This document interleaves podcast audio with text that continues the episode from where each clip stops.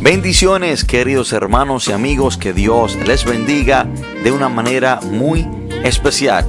Bienvenidos a su podcast Radio Monte Carmelo, donde será bendecido en gran manera.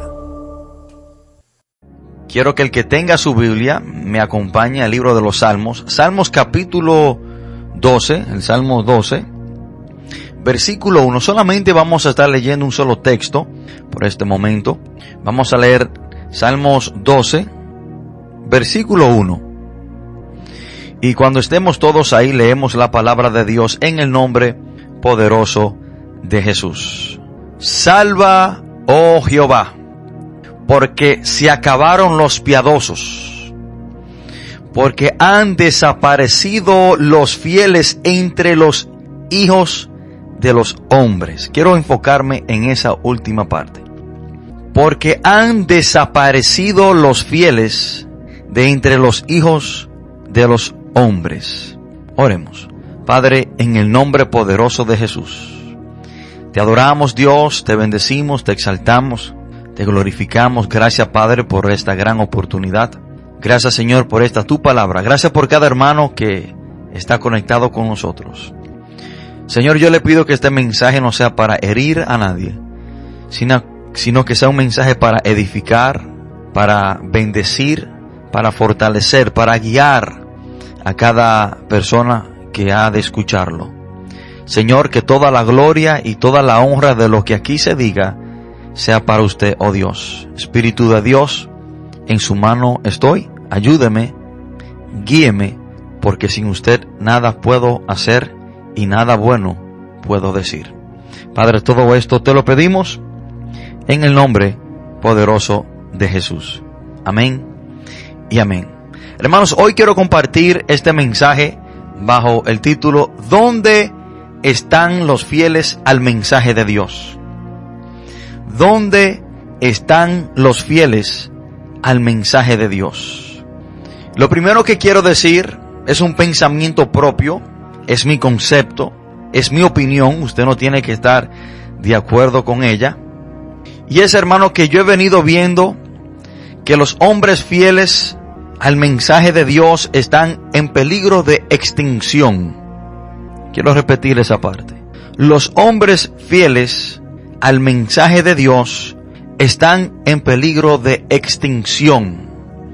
Cada día que pasa vemos más hombres o mujeres fieles al mensaje de Dios. ¿Y a qué me refiero cuando digo al mensaje de Dios? A lo que Dios nos ha mandado a predicar. A lo que Dios nos ha dicho que debemos de decir. Y algo que me impacta mucho, hermano, es que si el rey David, este salmo fue escrito por el rey David, si el rey David en su tiempo exclamó, dijo estas palabras, y me imagino que la dijo con mucho dolor y mucha desesperación, si el rey David en su tiempo se dio cuenta que los hombres fieles se han desaparecido, si el rey David miles de años atrás se dio cuenta y pudo identificar que los hombres fieles se han desaparecido, ¿cuánto más nosotros hoy en día podemos decir lo mismo? Hermano, si el rey David se sentía así miles de años atrás, cuando el pecado no abundaba como lo abunda hoy? Si en esos tiempos, hermano, cuando la malicia de esos tiempos no es la misma de hoy, la malicia hoy en día ha escalado de una manera terrible.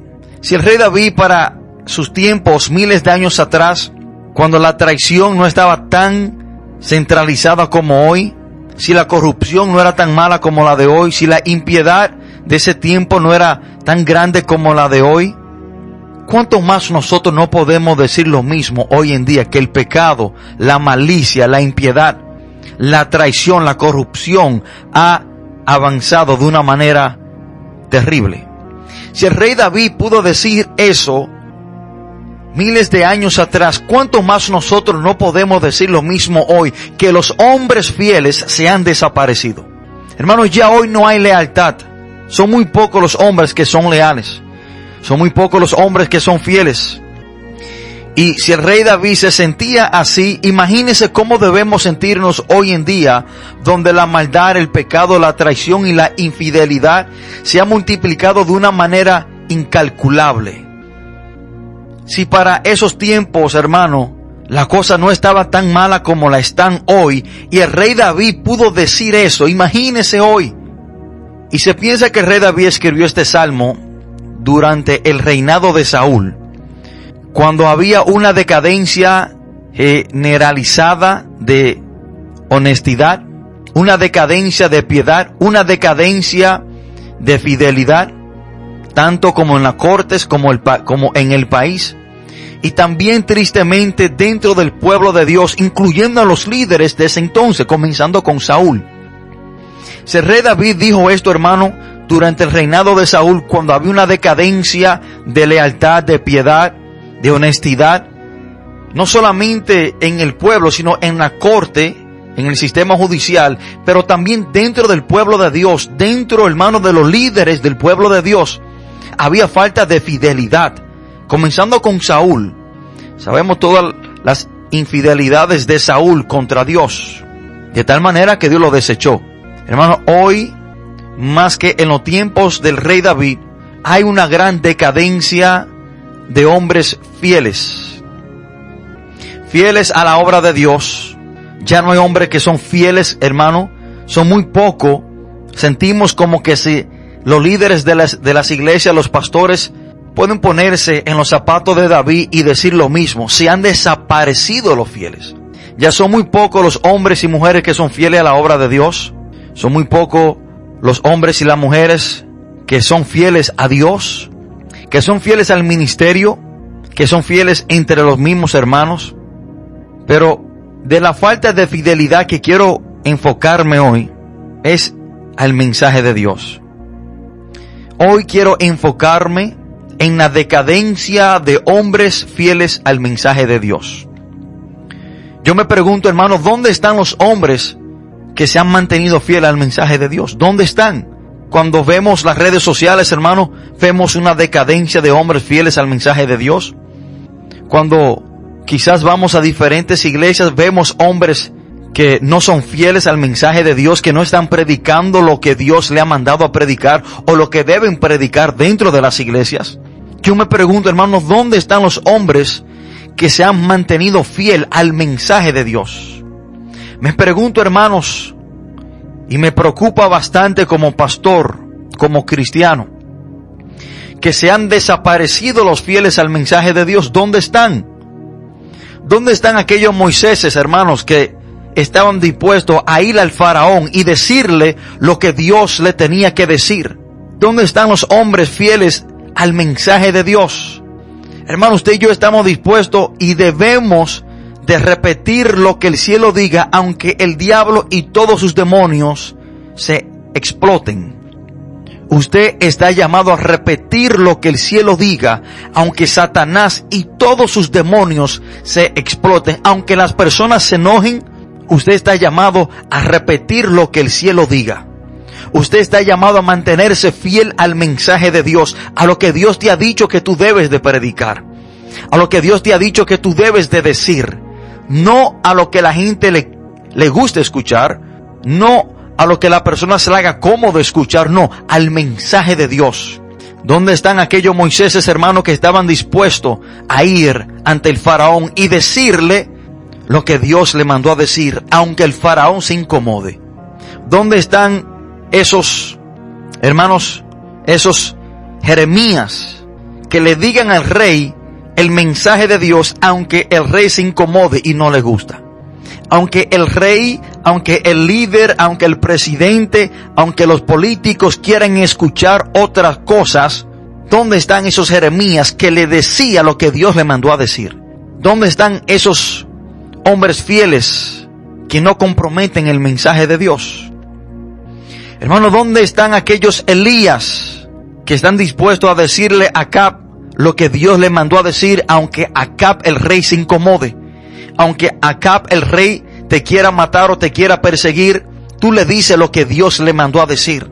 ¿Dónde están esos Elías que no importa la posición de esa persona política o social, usted les dice lo que usted tiene que decirle de parte de Dios aunque se incomode. ¿A dónde están esos Elías? Hermanos, están en peligro de extinción.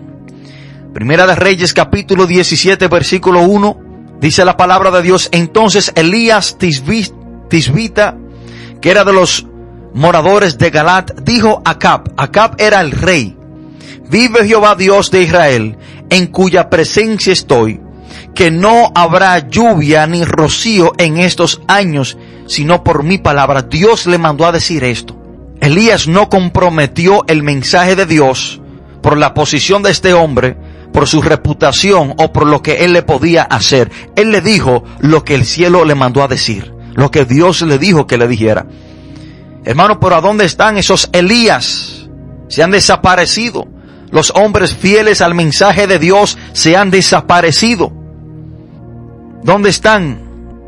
Hermanos, ¿dónde están esos Jonases que van a las ciudades sanguinarias, ciudades violentas, ciudades que no les gusta escuchar el Evangelio, pero entran a esa ciudad y dicen por la calle que tienen que arrepentirse? ¿A dónde están esos Jonases? ¿A dónde están? Se han desaparecido. ¿A dónde están esas personas que están dispuestas a ir a los barrios a evangelizar y a predicar contra el pecado, contra la maldad que se está llevando a cabo en ese lugar, no importando lo que la gente diga o haga? Jonás capítulo 3 versículo 1 al 3 dice la palabra, vino palabra de Jehová por segunda vez a Jonás diciendo, levántate y ve a Nínive, aquella gran ciudad, y proclama en ella el mensaje que yo te diré. Y se levantó Jonás y fue a Nínive conforme a la palabra de Jehová, y era Nínive ciudad grande en extremo de tres días de camino. Y Jonás entró y le dijo a Nínive que se tenía que arrepentir. Pero ¿a dónde están esos Jonases? Están en peligro de extinción. ¿A dónde están esos Noé que repite lo que el cielo diga aunque la gente crea que está loco? ¿A dónde están esos Noé que están dispuestos a hablarle a multitudes de personas, no importando lo que ellos piensen o lo que digan de ti, pero tú tienes que decirle lo que Dios te mandó a decir, el mensaje de Dios. En los tiempos de Noé, hermano, no había llovido y este hombre se levanta y le dice a la gente que, que va a caer un diluvio, que tienen que entrar en la barca. Lo tomaban como un loco, porque nunca había llovido. Pero él dijo lo que Dios le mandó a decir sin importar lo que la gente pensara. ¿A dónde están esos Noé? Se han extinguido. ¿A dónde están esos Juan el Bautista? Que le digan a los líderes políticos, a los presidentes de los gobiernos, que ellos están mal. ¿A dónde están esos Juan el Bautista?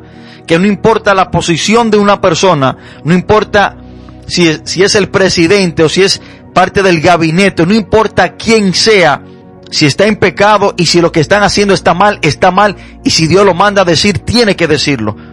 Pero ¿a dónde están esos Juan el Bautista? Juan el Bautista dice la palabra, hermano, que se levantó y le dijo a Herodes que la mujer que él tenía le era ilícito porque era la mujer de su hermano. Herodes era el líder, era el rey, el que gobernaba. Y Juan el Bautista le dijo que estaba mal. Por hecho, por eso lo decapitaron. Pero Juan el Bautista no comprometió lo que él tenía que decirle porque él era un líder o porque él era el presidente. ¿A dónde están esos hombres y mujeres de Dios? Que si el presidente está mal, le dice que el presidente está mal. Que si el líder del gobierno está mal, le dice que está mal. Que no importando la posición política de una persona, cuando está mal, está mal. Y si es pecado, es pecado. ¿A dónde están eso es Juan el Bautista. ¿A dónde están los fieles al mensaje de Dios? Se han desaparecido, hermanos. ¿A dónde están esos Pablos? Que no le importaba que la, que la persona se fueran de la iglesia o que la iglesia quedara vacía. Si la iglesia estaba mal, él se lo decía que estaban mal. ¿A dónde están esos Pablos? Que no le pasan paño tibio a las iglesias. Que cuando se paran detrás de un púlpito le dicen que está mal aunque la iglesia se quede vacía. ¿A dónde están esos Pablos fieles al mensaje de Dios? El apóstol Pablo confronta a la iglesia de Corinto y le dice en Primera de Corintios capítulo 3 versículo 1, de manera que yo, hermanos, no puedo hablar, hablaros como a espirituales, sino como a carnales, como a niños en Cristo. Hermano, usted no ve, es muy probable que usted casi no vea un pastor que le hable así a su iglesia. ¿Por qué? Porque quiere pasarle paño tibio a la iglesia. Porque no quiere que los miembros se le vayan de la iglesia. Pero ¿a dónde están esos apóstoles, eh, eh, esos Pablos, hermano, que le dice a la iglesia lo que le tiene que decir, aunque se sientan mal, aunque se vayan? ¿A dónde están? Han desaparecido. ¿A dónde están, hermano, esos Pablos que cuando un líder está mal, lo confronta y le dice que está mal? Porque hoy en día cuando hay personas que tienen liderazgo y están mal, por el simple hecho de que son líderes, se le deja pasar por alto cuando están mal, porque tienen temor de decirle que están mal, porque tienen temor de confrontarlo cuando están mal. ¿A dónde están esos Pablos que confrontó a Pedro cuando Pedro estaba mal? Pedro siendo el primer pastor de la iglesia primitiva. No, pero hoy en día, hermano, no hay hombres fieles al mensaje de Dios ven que un líder está mal y porque es un líder o porque tiene una posición alta, le dejen pasar por alto las cosas malas que está haciendo.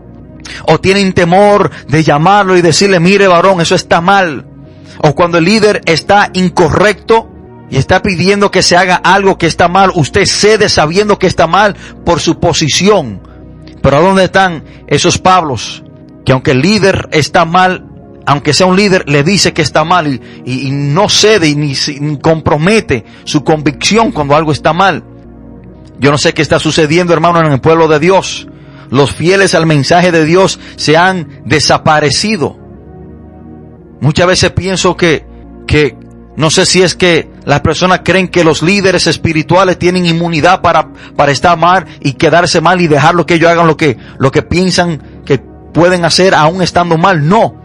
Hermano, el usted hablar con un líder cuando está mal, con mucho respeto y altura, no es pecado. Al contrario, le está haciendo un bien. Ahora, todo depende cómo usted se acerque a esa persona. Todo depende, hermano, cómo usted le diga a esa persona que está mal. Usted no está ahí para reprocharlo. Usted no está ahí para humillarlo. Usted no está ahí para solo sentir mal. No, usted está ahí para presentarle dónde esa persona está mal, aunque sea un líder, para que pueda analizar, entender que está mal y apartarse de eso.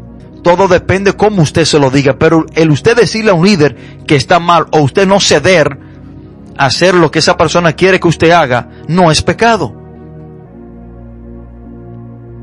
Hermanos, Pablo confrontó a Pedro y no comprometió el mensaje por el liderazgo de Pedro. Él le dijo a Pedro que estaba mal. Gálatas capítulo 2 del 11 al 14. Pero cuando Pedro vino a Antioquía, le resistí cara a cara, porque era de condenar.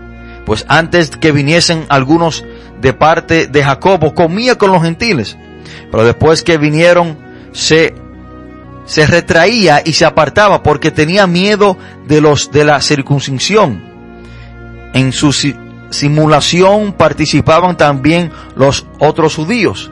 De tal manera que aún Bernabé fue también arrastrado por la hipocresía de ellos. Pero cuando vi que no andaban rectamente conforme a la verdad del Evangelio, dije a Pedro delante de todos, si tú siendo judío vives como los gentiles y no como judío, ¿por qué obligas a los gentiles a judaizar? Pedro cuando estaban los gentiles comía con los gentiles, pero cuando veía que venían los judíos, se apartaba de los gentiles. Estaba siendo hipócrita. Pero Pablo lo confrontó. No comprometió el mensaje, lo que él tenía que decirle por la posición que tenía Pedro. Hermanos, debemos de preguntarnos, ¿dónde están los fieles al mensaje de Dios? ¿Dónde están? Hermanos, los fieles al mensaje de Dios están en peligro de extinción. Es triste ver cómo ya hay muy pocos hombres fieles predicando el mensaje de Dios. Hermanos, hay muy pocos hombres de Dios que aunque el diablo se explote, están repitiendo lo que el cielo diga. Hay muy pocos fieles predicando mensajes que conlleven a las personas a que se sientan incómodas, para que esa incomodidad por medio de la palabra que siente la persona pueda causar un cambio.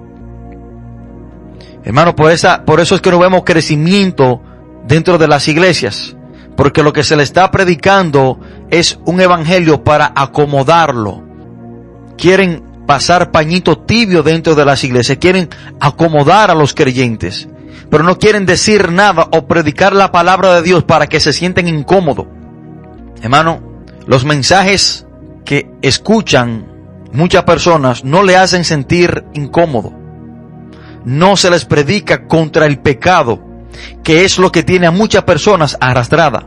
Y muchas personas se preguntan, ¿por qué la palabra de Dios duele? Bueno, la palabra de Dios duele porque es la verdad y la verdad duele. Y cuando se predica el mensaje de Dios, eso confronta a la persona hace sentir a la persona incómoda y esa incomodidad que siente esa persona causa un crecimiento. Porque hasta que tú no te sientes incómodo, hasta que tú no seas confrontado con la palabra de Dios, no va a crecer. Ejemplo, cuando usted tiene una casa y su casa es muy pequeña, usted se siente incómodo en esa casa porque es muy pequeña. Esa incomodidad lo conlleva a usted a comprar una casa más grande, a crecer.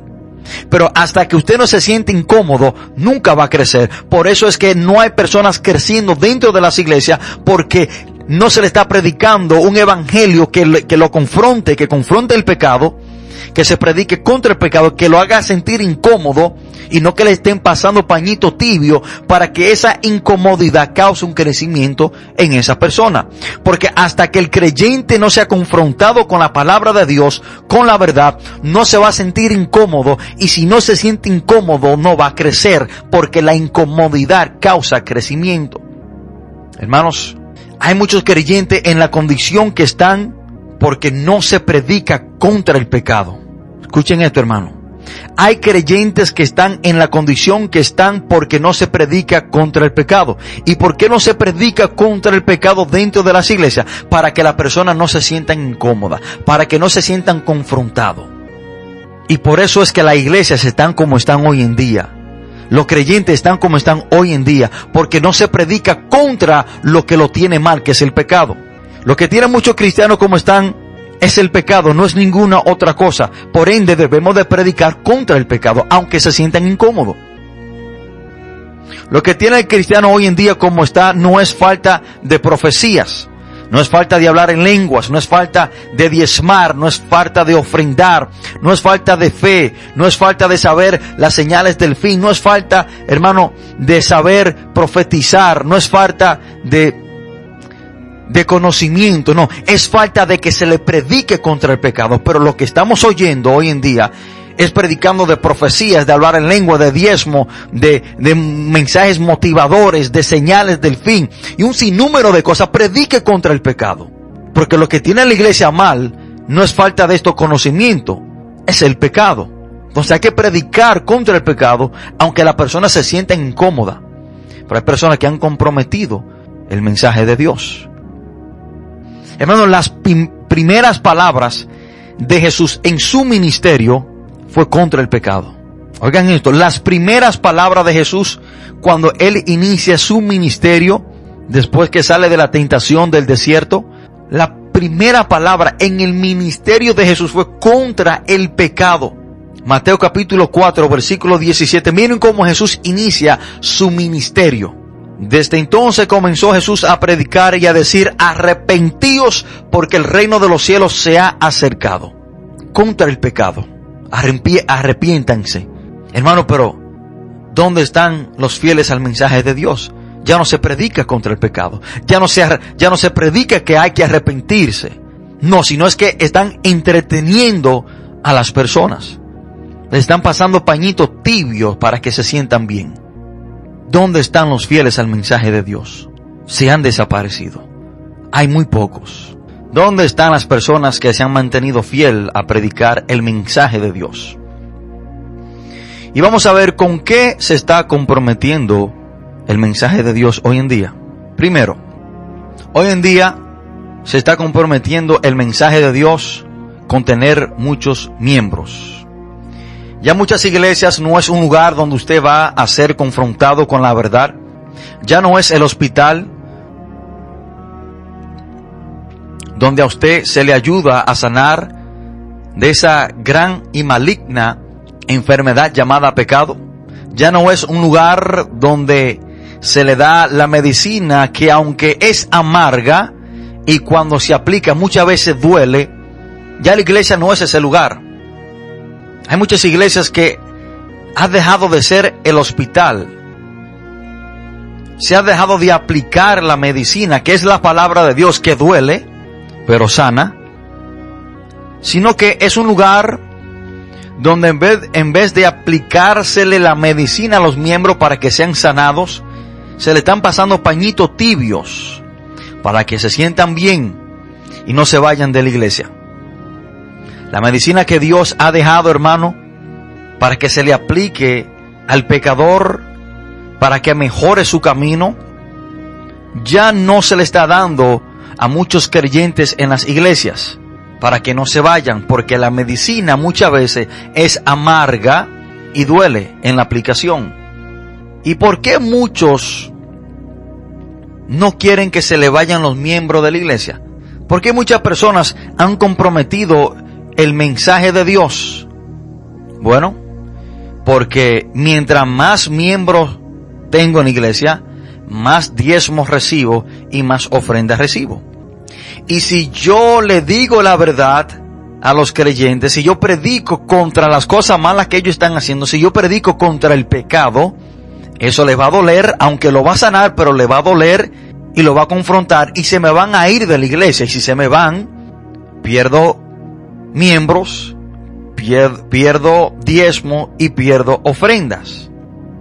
Yo en lo personal, en lo personal, yo prefiero predicarle a una iglesia vacía por la verdad que a una llena por la mentira. Si por la verdad que yo predico en iglesia que pastoreo se quieren ir, hermano, están más que bienvenidos en irse. Pero yo la verdad de Dios no la voy a comprometer por nada ni por nadie. ¿Con qué otra cosa se está comprometiendo el mensaje de Dios? Con el entretenimiento. Hermanos, en vez de predicadores y pastores serle fiel al mensaje de Dios, lo que están es entreteniendo a las personas. Hay predicadores que lo que quieren es aplausos. Y dicen cosas para motivar las emociones. No predican para que el pueblo se aparte del pecado, para que el pueblo se acerque más a Dios, para que corrijan su malos camino. No predican mensajes confrontadores o que lo sienta sentir incómodo, sino que predican por los aplausos, porque me gusta que me aplaudan. O predico para motivar las emociones dentro de la persona y que la persona brinque, griten, rompan silla y hagan un sinnúmero de cosas. Para eso es que muchos están predicando hoy en día. Incluso hay algunos hermanos que le piden aplausos a los miembros. Pero yo en lo personal soy tipo de persona, de predicador, que no predico por los aplausos, ni le pido al pueblo que aplaude. Si usted aplaude, amén. Si no, amén. Yo no predico por los aplausos. Al contrario, cuando yo predico, casi nunca dan aplausos. Me pregunto por qué. Bueno, yo no necesito que me aplaudan para serle fiel al mensaje de Dios. Usted aplauda o no, yo le voy a repetir lo que el cielo diga. Aplaudan o no, yo le voy a decir, le voy a predicar la palabra de Dios. Yo no vengo a entretener, yo no vengo, hermano, a hacer que la gente se sienta bien. Yo no vengo a motivar sus emociones para que usted brinque, aplauda o haga un sinnúmero, un sinnúmero de cosas. Yo vine a compartir el mensaje de Dios. Hermano, muchos en vez de causar un deseo de que el oyente le sea fiel a Dios, quieren motivar las emociones gritando, brincando o de acuerdo a muchos hablar en lenguas. Hermano, yo no estoy contra el hablar en lengua, porque mayoría de los predicadores hoy en día, en vez de predicar el mensaje de Dios, lo que comienzan es hablar en lenguas. Y hablan más en lenguas que lo que predican. ¿Pero por qué lo hacen? Bueno, para quizás presentarse como muy espirituales. Quizás porque no tienen nada que decir y mientras, entre comillas, hablan en lengua, están pensando en qué van a decir porque no vinieron preparados para predicar el mensaje.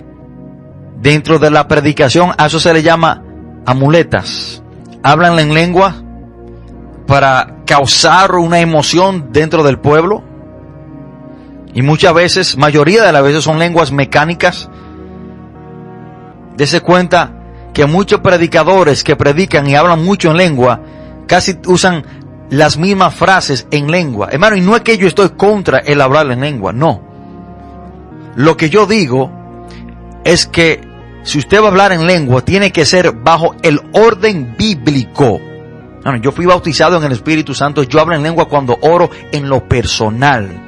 Pero nunca usted a mí me va a ver detrás de un púlpito hablando en lengua. Porque bajo el orden bíblico, el apóstol Pablo dice que si hay uno que habla en lengua, tiene que haber otro que la interprete. Porque ¿cómo el pueblo será edificado? ¿De qué me vale a mí desatarme a hablar en lengua si usted no entiende lo que yo estoy diciendo? Yo no estoy ahí, hermano, para que usted no entienda, no, yo estoy para que usted entienda y sea edificado bajo el orden bíblico.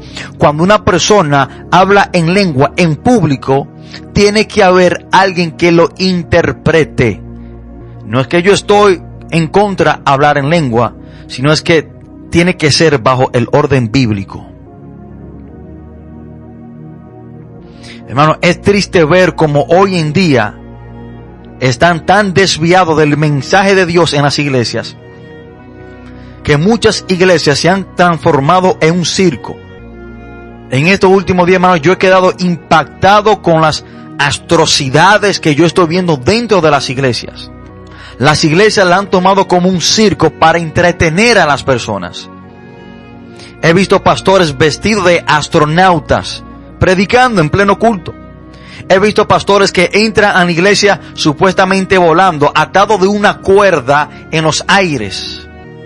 Ayer estaba viendo un pastor vestido de médico, sin ser médico, declarando sanidades en personas y llamando gente. Y toma a una mujer, la llama al frente y le, y le dice que ponga la mano así junta y comienza a decir que había una mano que le estaba creciendo y que miren, que miren, que la mano le está creciendo. ¿Qué mano le está creciendo? Han tomado la iglesia como un circo, se han desviado del mensaje de Dios. Vi también, hermano, ese mismo pastor que estaba vestido de, de médico, con todas las herramientas de un médico, en otro culto, donde él y toda su iglesia estaban vestidos de trabajadores de construcción con casco de construcción, con los chalecos de construcción, dentro de la iglesia. Miren qué teatro, miren qué circo. Porque supuestamente el tema era reconstruyendo los muros. ¿Qué es lo que está pasando? ¿Dónde están los hombres fieles al mensaje de Dios? Predicadores y pastores, hermanos, entreteniendo a las personas con falsas profecías. Usted lo ve que le dedican más tiempo a la ministración que al mismo mensaje. El mensaje quizás dura 10 o 15 minutos. Después de ahí comienzan a, entre comillas, a ministrar, a llamar gente por nombre, a estar dando profecías que te veo en una jipeta, que te veo en un avión, que veo un milagro que se acerca. Hermano, y no son profecías, están adivinando. Comienzan a decir, aquí hay una persona que, que está enferma, pero entre 200 gente, claro que tiene que haber uno que está enfermo. Aquí una persona que, una mujer que le duele una rodilla, entre 200 personas, claro que tiene que haber una mujer que le duele una rodilla. Han transformado, hermano, la iglesia en un circo. ¿Dónde están los fieles al mensaje de Dios? Pero también muchos han comprometido el mensaje de Dios con el dinero, manipulando a las personas sacando texto fuera de contexto para que la gente dé más dinero, diezmen más, ofrendan más. Yo quedé, quedé marcado, hermano, quedé impactado a un evento que fui aquí en la República Dominicana algunos años atrás en, en la arena del Cibao. Hermano, ahí habían más o menos como 800 personas. Y me fui de ahí con un dolor intenso, me fui de ahí marcado cuando estaban llamando a las ofrendas, aquel pastor de los Estados Unidos que vino a esa actividad, cuando estaba llamando a la persona a ofrendar, hermano, dio un mensaje, dio un mensaje para motivar a las personas, dio textos bíblicos, lo explicó, dio ejemplos, él dio un mensaje para motivar a las personas a ofrendar. Y se tomaron un gran tiempo en eso, pero cuando vino el momento para predicar la palabra de Dios solamente fue como algunos 10 o 15 minutos. El mensaje para motivar a las personas a, a ofrendar fue más largo y duró más tiempo que el mismo mensaje en sí. Hermano, y se desaprovechó una gran oportunidad entre tantas personas para predicar un mensaje de Dios. Para repetir lo que el cielo dijo, hermano, para dar el mensaje de Dios se desaprovechó esa oportunidad porque el enfoque era recolectar dinero. Pero ¿con qué también se está comprometiendo el mensaje de Dios? Se está comprometiendo con los gobiernos, con los políticos. Hay predicadores que están limitados y líderes espirituales que están limitados a decir o a predicar contra las cosas incorrectas que los gobiernos están haciendo porque están comprometidos con el gobierno. Y aunque el gobierno está haciendo algo mal y ellos saben que está mal, que está contra la voluntad de Dios, pero porque son partícipes de ese gobierno o porque han recibido ayuda o alguna dádiva de ese gobierno, no pueden predicar contra ese gobierno porque están comprometidos por lo que ya recibieron. Han comprometido el mensaje de Dios con un gobierno.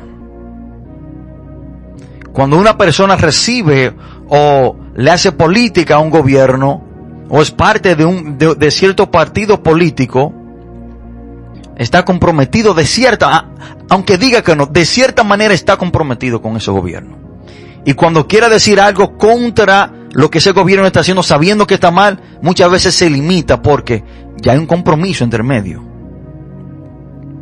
Por eso, hermano, Gracias le doy al Señor que hasta el día de hoy no he recibido nada de ningún gobierno, de ningún líder político. Por lo tanto, yo puedo decir lo que yo quiera decir contra cualquier gobierno, contra cualquier presidente, contra cualquier líder dentro de un gobierno, sin ninguna limitación, sin ningún compromiso, porque no he recibido nada de nadie. Y el día que tenga que decirlo, lo digo. Pero muchas veces se ha comprometido el mensaje de Dios por las alianzas los compromisos entre los gobiernos. Eclesiastés 7:7 dice la palabra, ciertamente la opresión hace entontecer al sabio. Y miren lo que dice la última parte de este texto. Y las dádivas corrompen el corazón. Cuando usted recibe algo de una persona o de quien sea, el día que usted tenga que decir algo contra esa persona, lo va a pensar diez veces porque no, fulanito me dio esto. O fulanito me ayuda. Y si digo esto, fulanito me va a dejar de ayudar. Hermanos, ¿dónde están los fieles al mensaje de Dios? ¿Dónde están los hombres y las mujeres que se han mantenido fieles al mensaje de Dios? Bueno, lamentablemente tengo que decir, hermano, que están en peligro de extinción. Se han desaparecido los fieles al mensaje de Dios. Hermano, yo veo tantas iglesias en los Estados Unidos llenas de gente. Y cuando me detengo a ver al predicador o al pastor lo que está diciendo, hermano, yo me lleno de, de, de, angustia y de desesperación. Y dije, wow, si a mí me dieran esa oportunidad, si fuera yo que estuviera ahí predicando, dijera esto y dije, dijera el, el mensaje de Dios. No me pararía ahí a hablar en lengua, ni a motivar a la gente, ni, ni, que, ni a pedir aplausos, ni a tampoco hacerme como payaso para hacer reír a la persona. Tampoco estaría ahí entreteniendo a la gente o pasando, pasando pañito tibio. No, no. Yo le voy a repetir lo que el cielo diga, aunque el diablo se explote. ¿Dónde están los fieles al mensaje de Dios? ¿Dónde están? Este fue el clamor del rey David en el Salmo 12.1 porque han desaparecido los fieles entre los hijos de los hombres. Si el rey David se sentía así miles de años atrás, imagínese cómo nosotros nos sentimos hoy que las cosas están cien mil veces peores. El pueblo de Dios está en decadencia de esos Moiséses que le dijeron al faraón lo que Dios le mandó a decir. De esos Noés que le dijo a la gente lo que Dios le dijo que dijera, aunque pensaban que estaba loco. De esos Elías que le diga a Acab lo que Dios mandó hacer, aunque Acab se incomode y quiera matarlo. De esos Jonases que entran a las ciudades sanguinarias y le dice lo que el cielo le mandó a decir. O de esos Juan el Bautista que no importando qué, qué, qué político, qué presidente hay sentado, si están mal, están mal. Y si hay que hablar contra eso, se habla. ¿A dónde están esos Juan el Bautista que le dijo a Herodes que no era, no era, no le era lícito tener a la mujer de su hermano? ¿A dónde están? Se han desaparecido. ¿A dónde están esos Pablos que le decía a la iglesia y, le, y la confrontaba? Le decía, mire, ustedes son unos carnales. No puedo hablarle como a personas espirituales porque son carnales y son niños. Lo confrontó a la iglesia en su estado espiritual. ¿A dónde están esos Pablos que confrontan a los líderes cuando están mal y no están de acuerdo con ellos estando mal? ¿A dónde están? Yo no sé desde cuándo, desde cuándo a los líderes por su posición o su liderazgo tienen un pase para pecar, o tienen un pase para estar mal, o tienen un pase para hacer y deshacer, y que nadie pueda confrontarlo y decirle que están mal. ¿Desde cuándo? Hermanos, que Dios le bendiga, que Dios le guarde.